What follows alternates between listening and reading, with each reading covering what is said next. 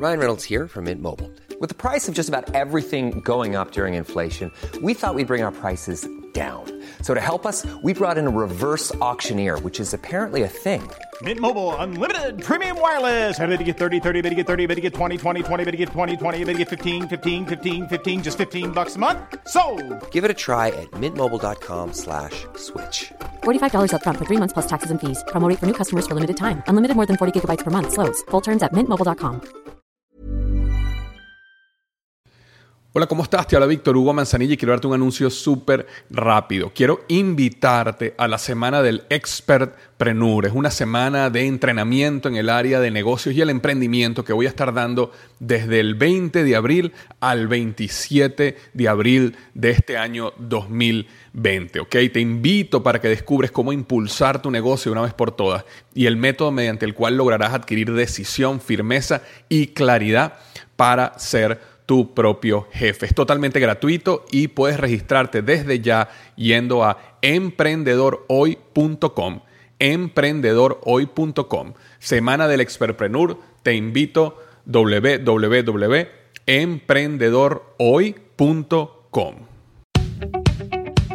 Hola, yo soy Víctor Hugo Manzanilla y bienvenido al programa Liderazgo Hoy, un podcast diseñado para ayudarnos a crecer como líderes. Un programa donde te convenceremos que tú eres capaz de cambiar tu vida, alcanzar el éxito y dejar una huella imborrable en la vida de tu familia, tus amigos y el mundo. Prepárate, porque los mejores días de tu vida están al frente de ti.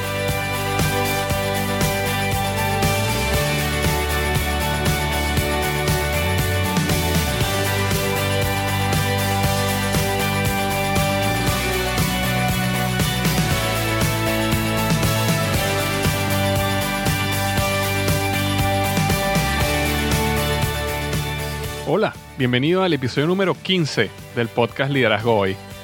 Hoy estoy entrevistando a una persona que yo lo conocí hace muchos años eh, en una charla que él estaba dando y realmente me impactó muchísimo su visión de vida. Es, un hombre muy exitoso. Eh, actualmente es vicepresidente de mercadeo en Procter Gamble. Eh, pero cuando yo lo escuché, mucho más que ser que el rango, logré entender muchísimo su visión de vida, lo que es un éxito de manera integral eh, y lo que es vivir una vida feliz y alcanzar tus metas y tus sueños con es- en esa perspectiva. Entonces, eh, bueno, le pedí para entrevistarlo, por supuesto, eh, gratamente aceptó y hoy tenemos a Edgar Sandoval, vicepresidente de mercadeo en Procter Gamble, maneja un negocio grandísimo para la compañía en todo el área de cuidado femenino y hoy nos va a estar hablando de su perspectiva. Un, simplemente antes de comenzar, eh, quería eh, hacer dos pequeños anuncios. El primer anuncio es la reseña de la semana. Eh, tal como comenté el, el episodio pasado, hay personas que se han, han dado el paso de, ir a iTunes y darme una reseña. eh, y bueno, he querido, las, las leo y cuando veo una persona que dio eh, más de lo que le pedí, de verdad que se esforzó, me gustaría eh, nombrarlas aquí en el podcast, ¿no? Entonces la reseña de la semana viene de E Naranjo, creo que es Edwin Naranjo, que lo, he conocido gracias al blog. Y esto es lo que él escribe. Víctor envía un mensaje que nos produce un deseo de emprender y de dar un 110% a cualquier proyecto que nos propongamos. Sumamente informativo y lleno de mensajes positivos. No apto para personas negativas. Corren el riesgo de cambiar su forma de ser. Esto fue una reseña de 5 estrellas por E Naranjo eh, en iTunes. Y bueno, muchísimas gracias de verdad. Me, me alegra que eso sea lo que esté transmitiendo y me encantó como lo dijiste al final, no apto para personas negativas porque corren el riesgo de cambiar su forma de ser. Entonces, si eso se está logrando, estamos logrando el objetivo del podcast. Así que muchas gracias, Edwin. Y lo segundo que quería decir era, para las personas que han querido comenzar un blog, eh, yo creo una página llamada blogexito.com donde puedes eh, ir para allá. Yo te voy a explicar paso a paso cómo crear tu blog. Yo estoy convencido que un blog es una de las estrategias, una de las maneras de crear una plataforma que te puede catapultar, que te puede llevar a tener éxito en el área donde tú tienes pasión. Y eh, todo el aprendizaje que yo tuve creando eh, mi blog, que en un año creció muchísimo, hasta el momento ya más de 30 mil seguidores. Eh, y creciendo, decidí ponerla en esa página paso a paso cómo crear un blog exitoso. Entonces, si alguna vez has querido, has soñado en, construir tu propio blog, eh, visita www.blogexito.com y ahí yo te voy a explicar paso a paso. Entonces, sin más tiempo que perder, yo quiero invitarlos a escuchar la entrevista con Edgar Sandoval, vicepresidente de Mercadeo de Procter Gamble. Hola Edgar, ¿cómo estás? Gracias por, por el tiempo en, este, el podcast de Liderazgo hoy. Claro que sí, Víctor, un placer para mí. Este, estamos en este momento con Edgar Sandoval, te vamos a entrevistar. Edgar en este momento es vicepresidente global de Femcare, de cuidado femenino para Procter Gamble. Es un negocio gigantesco para la compañía. Eh, sus ventas actuales son aproximadamente 5 billones de dólares, para que tengan una idea del tamaño del negocio. Y, y bueno, estamos muy contentos de que pudiste darnos estos 20, 30 minutos para aprender un poquito más de ti, de tu historia y qué te ¿Qué, cuál es la clave que tú consideras que te llevó a, a, donde estás ahora? Claro que sí, Víctor. Entonces, bueno, para comenzar, que la gente que no te conoce, Edgar, cuéntanos un poquito de tu historia. Eh, ¿Quién es Edgar Sandoval? Claro que sí, con gusto, con gusto. Mira, este, yo nací en California, de padres guatemaltecos. Me crié en Venezuela, mi esposa es puertorriqueña y mis hijos son de los Estados Unidos, los, los cuatro. Este, así que tengo una historia bastante diversa, por decirlo así. Claro. Mira, a pesar de haber nacido en los Estados Unidos, me fui de muy chico a Venezuela. Y yo le digo a mis hijos que yo nací en el Epcot Center de Venezuela, que era una organización muy pequeña en un pueblo que se llama La Victoria ¿Y, por qué era Epcot Center? Porque en Epcot Center, como sabes, están todos los países representados, y vas a Alemania, y vas a México, etc. Bueno, yo, yo crecí en un, en un vecindario, una urbanización, donde prácticamente ah, el 90, y el 90 de las familias eran del exterior. Habían como 35 casas, dos casas eran familias venezolanas, el resto eran todos de una parte distinta del mundo, estaban recién llegados a Venezuela. Entonces los holandeses hablaban holandés, sus muebles eran holandeses y su comida era holandesa. Y después iban a la próxima casa y eran de España, de Sudáfrica, de Italia, de Portugal, de México. Y eso para mí fue una experiencia que en el momento yo no me di cuenta lo impactante que iba a ser para mí.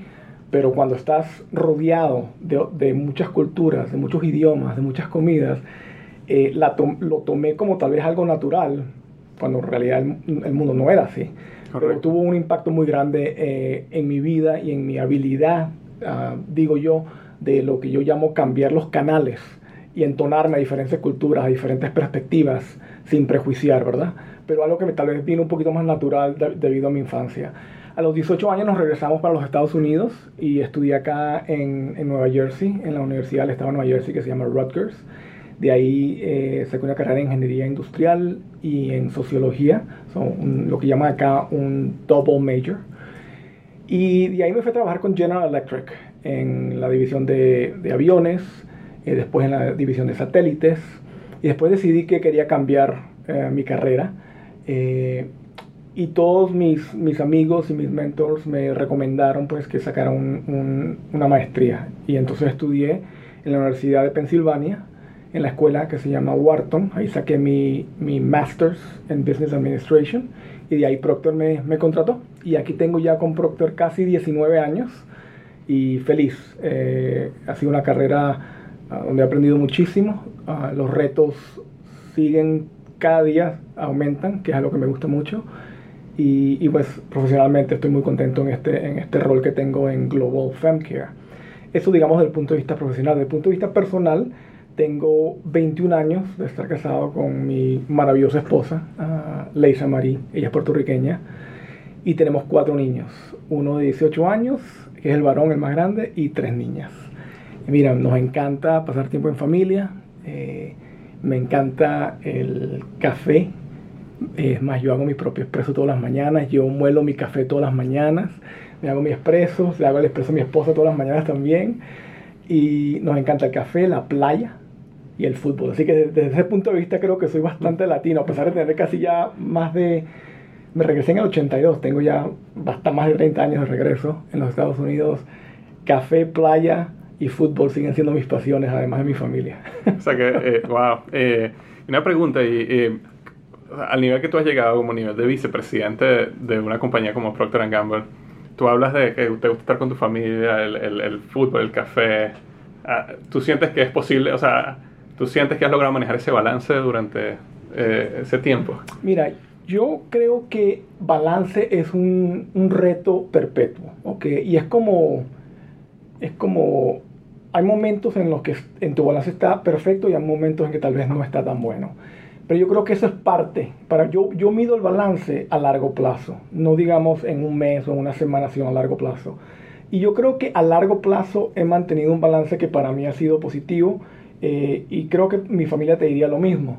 Eh, lo clave, lo, lo importante es eh, hacer espacio en tu calendario, tener un solo calendario, no dos. Hay gente que tiene uno para la familia y otro para el trabajo. Hay que tener uno solo.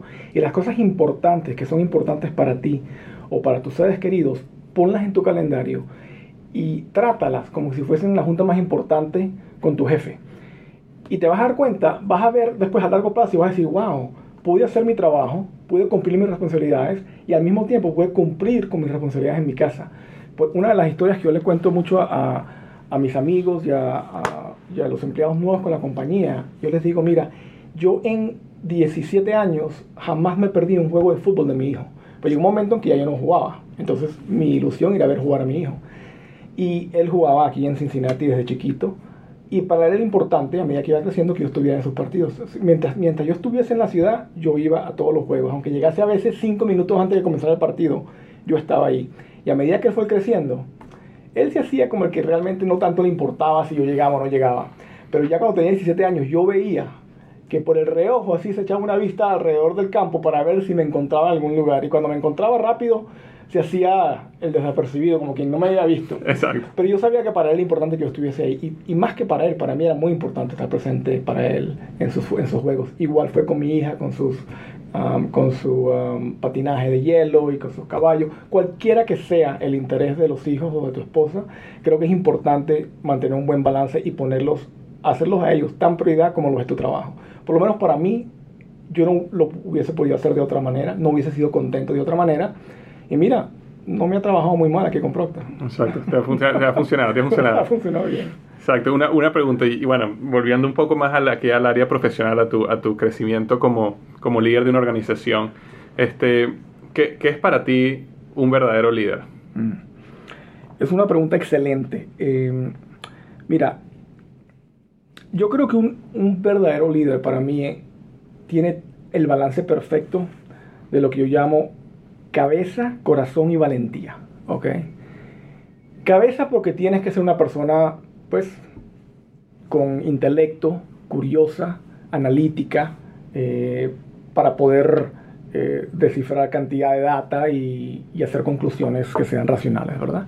Hace falta, uh, eso es importante, pero no es suficiente. Importante, pero no es suficiente. Hace falta corazón. ¿Y por qué digo corazón? Porque hoy en día nada se logra, tú no logras nada tú solo.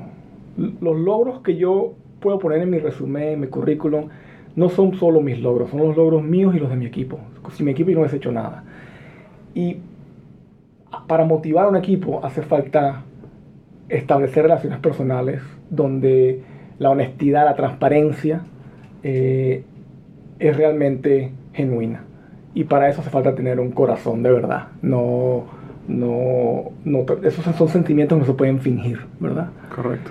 Entonces esa es la parte de corazón. La, la tercera parte es la valentía. Es imposible, para ser un buen líder tienes que tomar riesgos y tienes que tener el valor y la convicción de tomar esos riesgos. Y a veces tienes que poner tu carrera en la línea. Yo creo que no hay ningún líder, digamos, hoy en Procter o en ninguna compañía o en ninguna posición importante que no te pueda contar fácilmente cuáles fueron los riesgos que ellos tomaron en algún momento en su carrera. Hay que tomar esos riesgos, hay que hacerlo con convicción, con cabeza y con corazón y con valentía. ¿Y tienes alguna historia que nos quieras contar de alguno de esos riesgos que hayas tomado? ¿Qué puedas contar? Sí, mira, claro que sí. Este, tengo varios, pero el que más me viene a la mente fue uno cuando yo estaba de director de mercadeo en Fabricare para Norteamérica. El negocio, bueno, cuando llegué, el negocio no iba bien. Y las expectativas eran muy, muy altas porque Fabric era un negocio muy importante para la compañía. Y hacía falta innovación, había falta ideas nuevas. Eh, y mira, lo primero que yo hice fue, primero estaba muy claro que las ideas buenas están en todos lados, existen muchas, no, no eres tú ni, ni, únicamente una persona que tiene las mejores ideas. Entonces hicimos un proceso, lo primero que hicimos un proceso para explorar cuáles eran las ideas que había de la gente que estaba trabajando ahí. Y ahí encontramos unas dos o tres que estaban, que serían muy, muy, este, eh, muy interesantes y, que yo pensé que le iban a, a, dar buenos resultados al mercado. Decidimos lanzar una en, en lo que llamo yo un tiempo realmente récord. Y esa iniciativa terminó siendo la iniciativa más exitosa en, en el negocio de suavizantes en Norteamérica, en la historia del negocio pero el lanzamiento no fue de maravilla. En el lanzamiento tuvimos uh, problemas de producción porque estábamos acelerando el proceso más de lo que el proceso se debía acelerar. Pero fíjate que hoy en día la gente no se acuerda de, del dolor que fue el principio de la iniciativa. Lo que se acuerdan es que esta iniciativa, que en inglés se, llama, se llamó Downey Simple Pleasures, sigue siendo hoy en día gran parte del negocio, gran parte del éxito del negocio. Eh, y eso fue ya casi 10 años atrás. Sigue teniendo una presencia muy importante en, um, en, los, uh, en las tiendas. Si vas a cualquier tienda de acá de los Estados Unidos, vas a ver mucho de ese tipo de, uh -huh. de producto. Y fue por eso, porque decimos que hacía, había que tomar un riesgo. Y de la manera que yo tomé ese riesgo fue diciendo, mira, el proceso va a ser difícil, pero tenemos buena gente, tenemos gente que sabe lo que, lo que tiene que hacer. Y si, y si hay algún tropiezo, ellos van a arreglar el, el problema mi convicción fue que teníamos una idea que al consumidor le encantaba, al cliente le encantaba, el negocio estaba, no le iba bien, había que hacer algo fuera de lo normal. Y gracias a Dios nos fue bastante bien y la, el proyecto fue muy exitoso. Qué bueno, qué bueno. Sí, porque muchas veces lo que yo he visto es que muchas veces cuando uno mira atrás, ¿verdad? Eh, sobre todo personas que son fuera, fuera de la compañía, se imaginan que el proceso es lineal y sencillo, donde sí. tú tuviste un proceso, viste esta idea, la calificaste. Eh, tuviste el tiempo para hacer todo y, y, la lanzaste y fue una historia perfecta, pero la realidad es que en el día a día existen momentos donde tienes que tomar decisiones y no tienes toda la información en las manos para tomar la decisión correcta y necesitas dar el paso y, mo y moverte, ¿no? Exactamente, y lo que tienes es que, que, poner metas altas, confiar en tu gente, rodearte de gente capacitada y después confiar en ellos. Y si se equivocan o te equivocas tú, seguir confiando en ellos. Y aquí en Propio tenemos gente muy capacitada que aunque cometamos errores rápido, nos reponemos y, y entregamos excelentes resultados. Excelente, excel, excelente historia. Este, eh, yo, yo, te quería preguntar características que, que tú consideras de, de, de, un líder. Yo sé que tú hablaste de que es una persona que tiene cabeza, corazón y valentía, ¿no? Eh, ¿Sientes que existe alguna otra característica que me puedas dar de una persona que, que, que va a llegar a ser un gran líder? Sí, mira, este, puedo pensar en tres, ah, creo que hay más, pero tres que para mí son muy importantes. Número uno, tiene que haber una visión, una visión del futuro que es mucho mejor de la del presente. Eso es okay. crítico, eso es crítico. Eh, porque es lo que inspira a la gente, un, un, mejor futuro. Es la razón por la cual muchos latinos nos vinimos para los Estados Unidos. Un mejor futuro. Es, la, es lo que nos inspira a todos. Eh, el deseo de superación, de estar mañana mejor que hoy. Así que para mí eso es muy importante. Y para, para hacer un. Para, para formar visiones que inspiran, hace falta una dosis muy grande de optimismo. Yo escuché una vez a un, uh, un orador en el tema de liderazgo que se llama Marcus Buckingham, que, al cual me interesa mucho su, su filosofía. Él dijo una vez que el, digamos, el, lo opuesto a un líder es un pesimista, ¿verdad? Hay que tener una, una, una, cierta cantidad de optimismo en el futuro, ¿verdad? Eh, yo creo que una persona optimista, optimista, optimista creo que hay más, eh, pues a todos nos gusta más trabajar para alguien optimista que alguien pesimista. Entonces hay que, ser, hay que tener una visión, hay que ser lo opuesto a un pesimista, pero también hay, hay, que tener los pies plantados en la tierra, no puedes simplemente andar con sueños que, que son, tal vez no son realistas, ¿verdad? So, ese es número uno. Número dos, no puedes ser una persona egoísta. Para mí el, el, egoísta no puede ser jamás un buen líder. ¿Por qué? Porque para ser un buen líder tienes que poner los intereses del negocio, los intereses de tus empleados, los intereses de los accionistas por encima de los tuyos. Y eso es crítico. La gente tiene que aprender que no, no se trata de ti, sino se trata de a quien tú estás sirviendo. Para mí esa es otra característica muy importante. Y la última, que tal vez es un poquito más práctica, es que tienes que estar disponible a la gente. O sea, tú no puedes ser un líder y esconder en tu oficina o esconderte you know, en, en, en, tu, en, tu, en tu torre o estar siempre de viaje y nunca disponible a tu gente. Tienes que ser disponible a tu gente y eso es algo que a mí eh, me interesa mucho, estar siempre disponible cuando ellos quieren, cuando me necesitan, cuando ellos sienten que me necesitan. Hay un coronel americano, ex coronel americano, que dijo que el momento en que tus soldados dejan de buscarte es el momento en que, en que fallaste como líder, ¿verdad? Porque o dejan de buscarte porque no te necesitan ya no estás contribuyendo para, para, nada, o dejan de buscarte porque piensan que cuando te buscan no estás disponible. Cualquiera sea de las dos es una falla de liderazgo. Entonces yo diría, para, para resumir, visión, no puedes ser egoísta y tienes que ser disponible a tu gente. Exacto.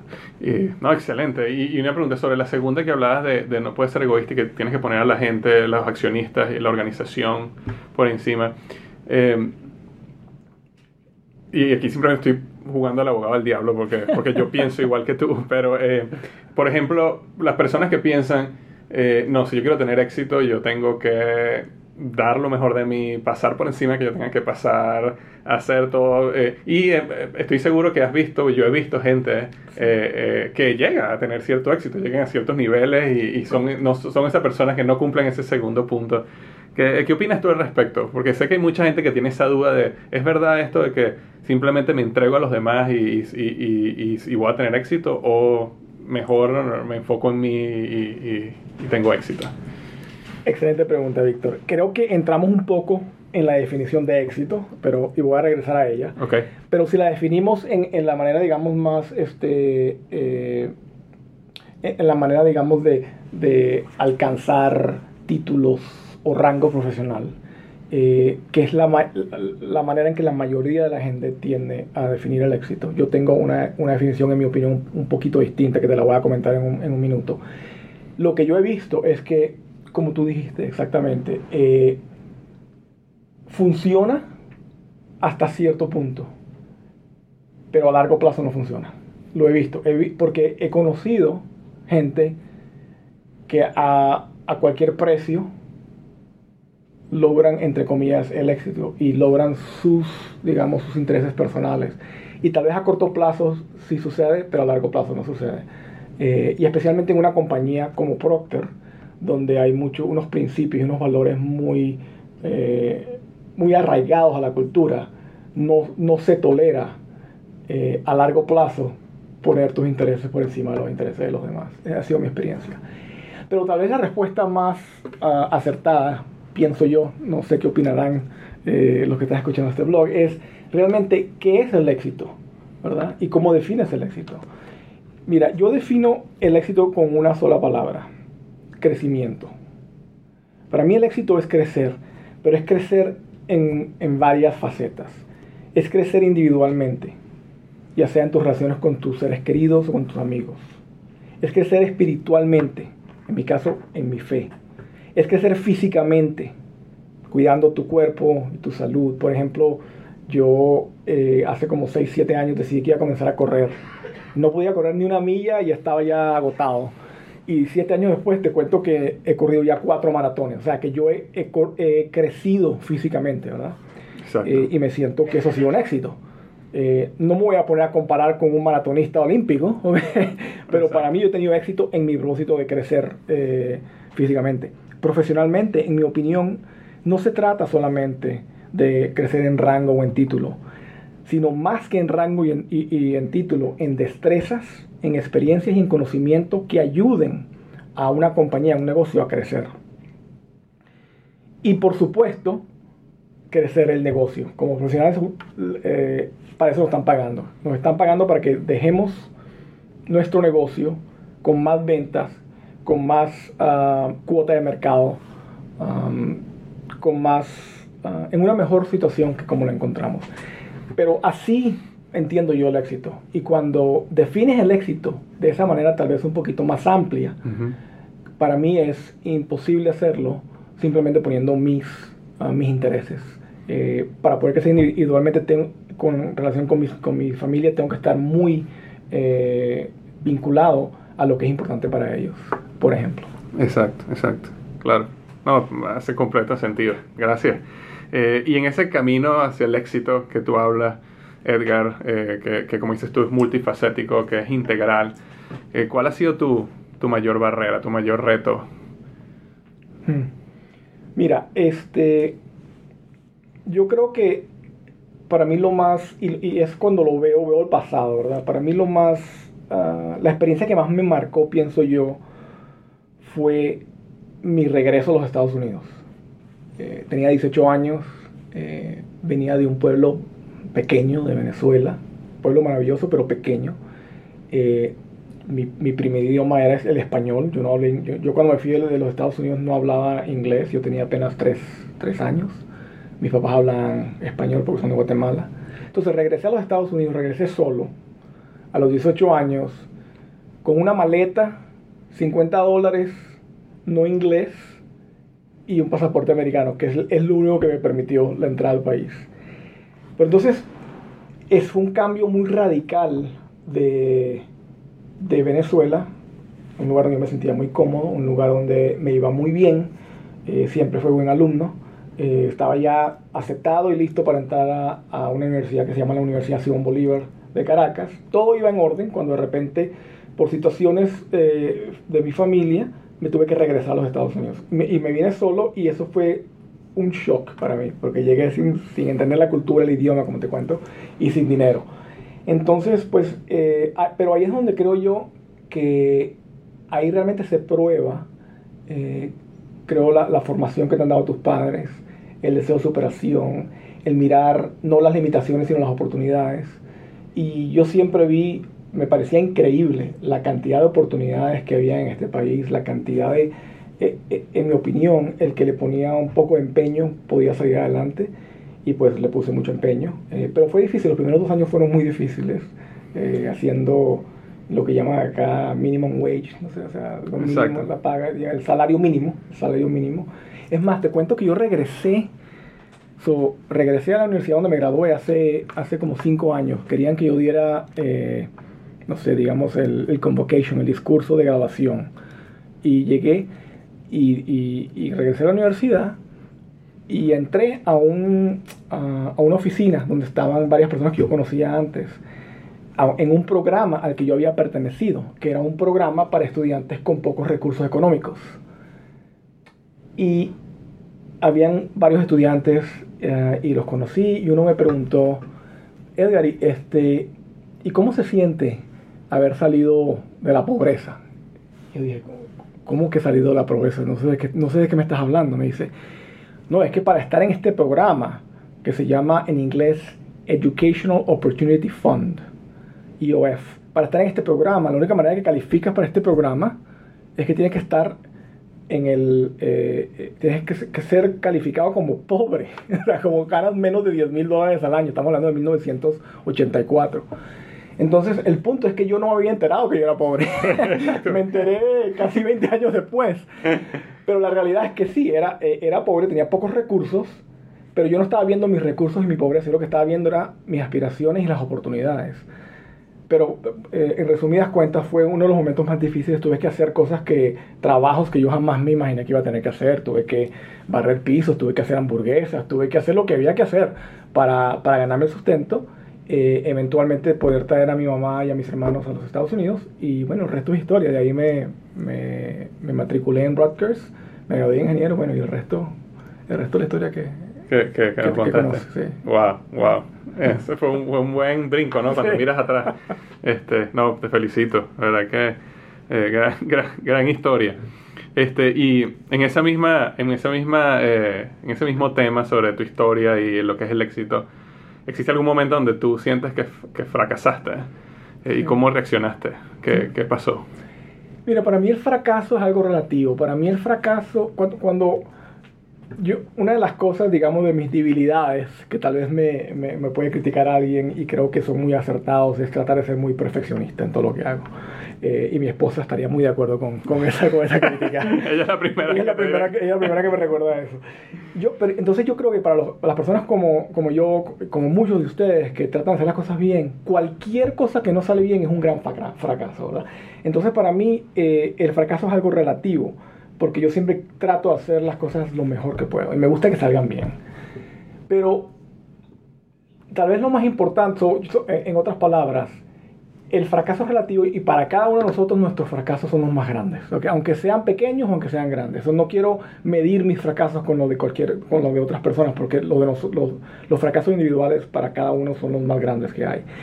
Pero para mí lo más importante no es el tamaño del fracaso, sino por usar, digamos, una metáfora del boxeo, uh, qué tan grande es el golpe que te tumbó a la luna, a la lona. Y lo más importante es si te vas a levantar de la lona y cómo te vas a levantar. Y sí, me he tenido que levantar muchas veces. y No todo me ha salido exactamente como, como yo lo he querido, pero lo importante es tal vez no ganar el round, sino ganar la pelea, ¿verdad?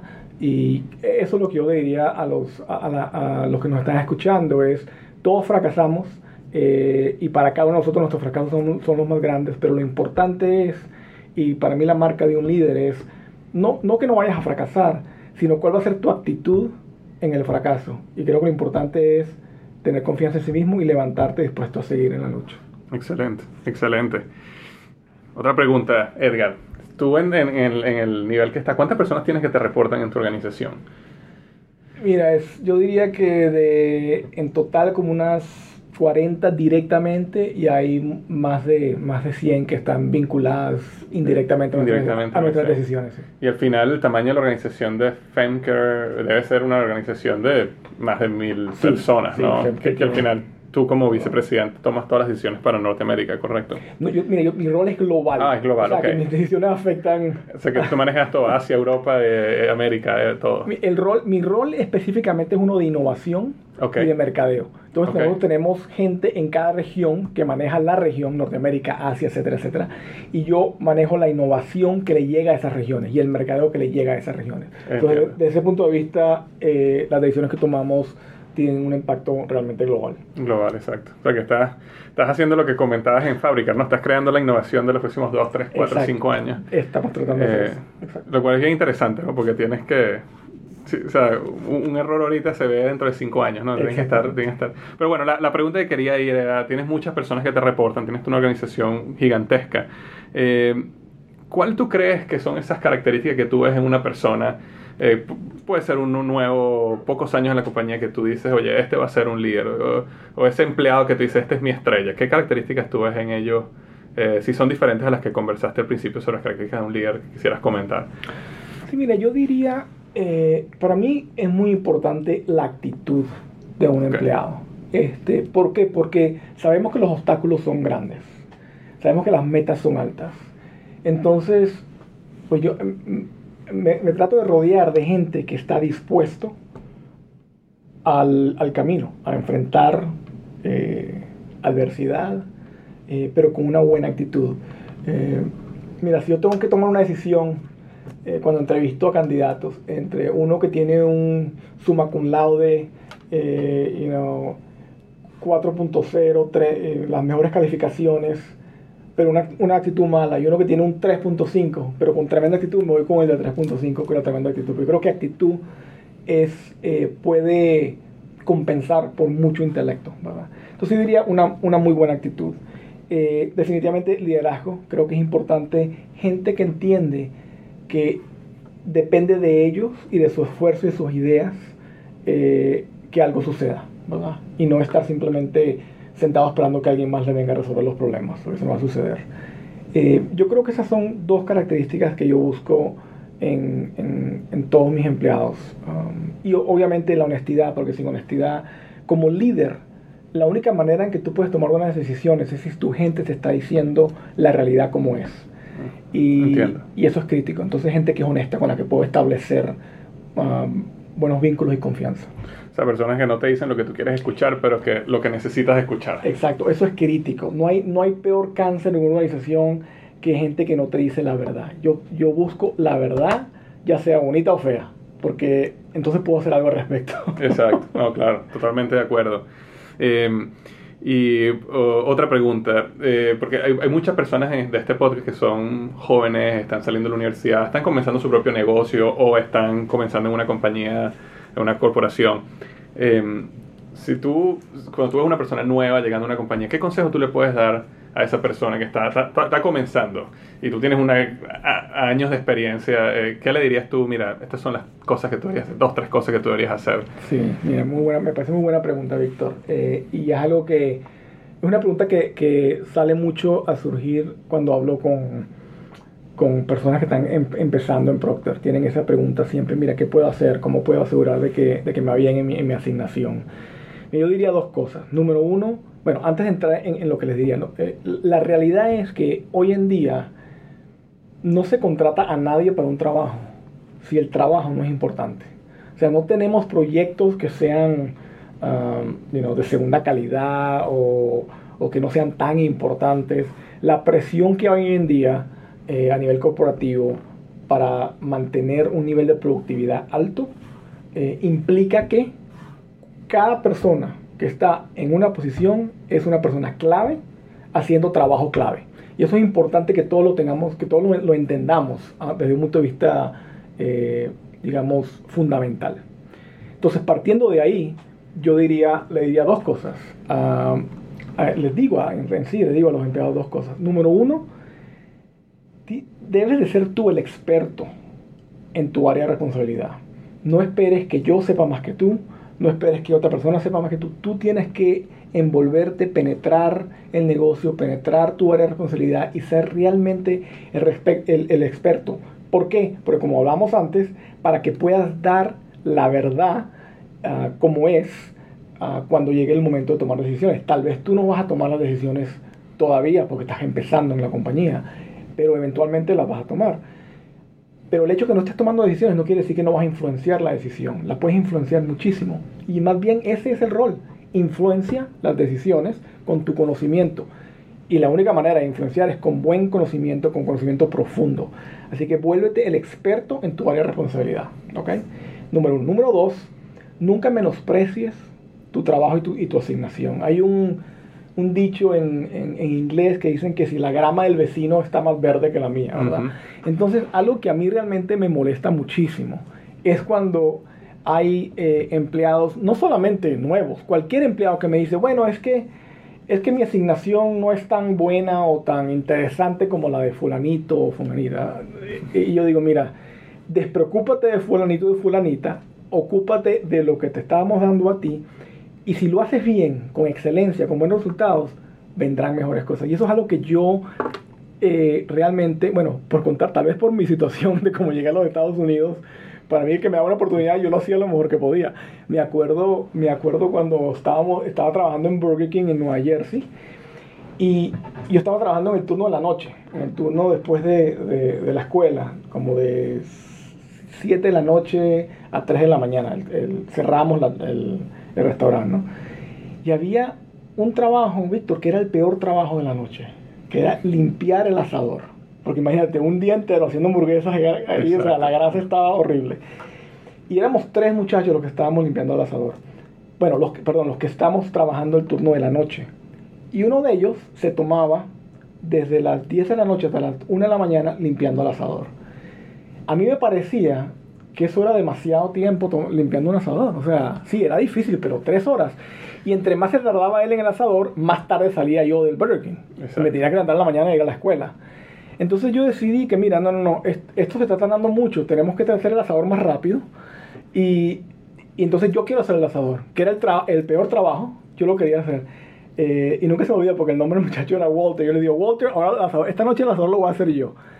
Y lo hice, eh, la primera noche lo hice como en dos horas, en vez de tres. Y entonces comenzó, se, se, comenzó a crear un espíritu como de competencia. Total que cuando yo salí del Burger King, estábamos limpiando el asador en menos de 45 minutos, porque habíamos implementado las Olimpiadas de limpiar el asador. y nos metíamos a el que más rápido lo hiciera se llevaba un premio, ¿verdad? Este, bueno, la historia es para ilustrar el punto de que una buena actitud de, de no estar pensando de que mi asignación es la peor, Eh, no, haz con tu trabajo, con tu asignación, el mejor trabajo posible y ya vas a ver cómo se te abren las puertas. Cuando, repito, cuando llegué aquí a Procter, estamos lanzando um, las suavizadores de tela para, para, la secadora de ropa. La estábamos sacando del rollito y la estábamos poniendo en hojitas individuales. Y era un proyecto muy grande. Y me acuerdo que fui a la reunión de ventas, donde estaban toda nuestra fuerza de ventas y había que eh, hacer una buena impresión para que ellos estuvieran inspirados para vender tu producto, etcétera, etcétera. Y habían unas muestras, lo que llaman aquí en Estados Unidos displays de cartón, que había que, había que armarlos. Había que tomar eh, pega y, cinta, ¿cómo se llama? Cinta, adhesiva. Cinta adhesiva para armarlos. Y yo fui a puse a armar los, displays. Yo era un, un eh, assistant brand manager en, en, la marca. Yo me fui a armar los displays. Y me acuerdo que mi jefe después me dijo, oye Edgar, me impresionó mucho que para ti no hay trabajo muy grande ni muy pequeño. Si había que armar los displays, los armaste tú mismo. Y eso me abrió las puertas para otras cosas. Así que ese es el mensaje fundamental. No menosprecies tu trabajo. Es tu trabajo, es importante para la compañía. Por alguna razón están ahí, te están dando un sueldo porque es importante. Hazlo lo mejor posible y vas a ver cómo se te abren otras puertas, creo yo. Sí, excelente. Wow, magnífica, magnífica historia. Una, una cosa que me recordó, eso que comentaste, fue que muchas veces nosotros siempre queremos, por supuesto, ser promovidos, ser, ser que nos asciendan o, o, en, o en un negocio llegar a ciertos niveles y me acuerdo una vez que una persona me dijo, ahorita no recuerdo el nombre de la persona, pero me dijo algo como que actúa como si fueras el siguiente nivel. Este, y, y, si uno actúa como si fuera el siguiente nivel, eventualmente el nivel va a venir también, va a venir, ¿no? Pero, pero no, muchas veces uno piensa, piensa lo contrario, ¿no? El día que yo llegue a ese nivel, entonces yo voy a hacer esto, voy a hacer lo otro, pero... Exacto. No, excelente. Oye, de verdad que te digo, Edgar, esta entrevista ha sido magnífica. Muchísimas gracias por tu tiempo. Eh, de verdad, nos has dejado muchísimo y, sé que esto va a ayudar a muchísimas personas. Quisiera preguntarte ya para cerrar como última pregunta si existe algún mensaje que quieras darle a la, a la comunidad que escucha el podcast. Mira, yo realmente diría que continúen, continúen siendo exitosos eh, dentro de la definición que les ofrezco, que es la de seguir creciendo. Sigan creciendo, uno nunca termina de crecer. Eh, para seguir creciendo, busquen retos nuevos, busquen retos tal vez que los, ah, los hagan sentir un poco incómodos. Eh, en mi opinión, entre más incómodo te sientes en una asignación profesional, en un reto profesional, más estás creciendo. Esa ha sido mi experiencia de, de casi 23, 24 años. Pero te agradezco el, el tiempo, Víctor. Espero que les haya gustado y, y pues es un placer para mí compartir con ustedes. Muchas gracias, muchas gracias, Edgar. Gracias, verdad.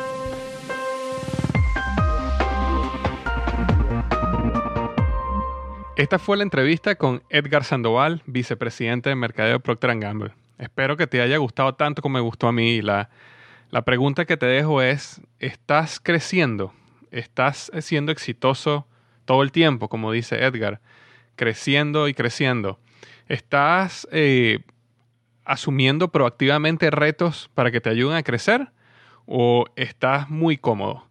Recuérdate que si estás cómodo y todo lo que haces lo sabes hacer muy bien y, todo te está saliendo fácil, probablemente no estés creciendo. Y como dice Edgar, para él el éxito está no en un punto en el futuro, sino en el crecimiento constante y el desarrollo de uno como ser humano. Entonces, hazte esa pregunta hoy, ¿en qué estás creciendo? ¿En qué situaciones te estás colocando tú que te, sienten, que te sientes incómodo para, para crecer? Eh, excelente mensaje el de Edgar. Eh, me gustó muchísimo, me hizo reflexionar muchísimo y me encantó la entrevista. Espero que te haya gustado a ti también. Y para cerrar, como siempre digo, si te gustó esta entrevista, si te gusta el podcast, si te gusta mi blog liderazgohoy.com, sientes que es útil, eh, te pido por favor que vayas a iTunes y me dejes una reseña. Eh, si te parece que tienes cinco estrellas, mucho mejor. Eh, y me escribas ahí lo que, lo que piensas del podcast para que este podcast se haga visible para otras personas y lo puedan conseguir. Y quién sabe, quizás tu reseña salga nombrada en el próximo podcast. Entonces, si bien sea en iTunes, si tú estás bajando tus podcasts de iVox, también una reseña ahí vale la pena. Eh, también compartirlo con tus amigos, conocidos. Cualquier manera de, de, hacer que este podcast le llegue a más personas es muy, muy agradecido. Y recuerda siempre, como digo para cerrar, los mejores días de tu vida están al frente de ti.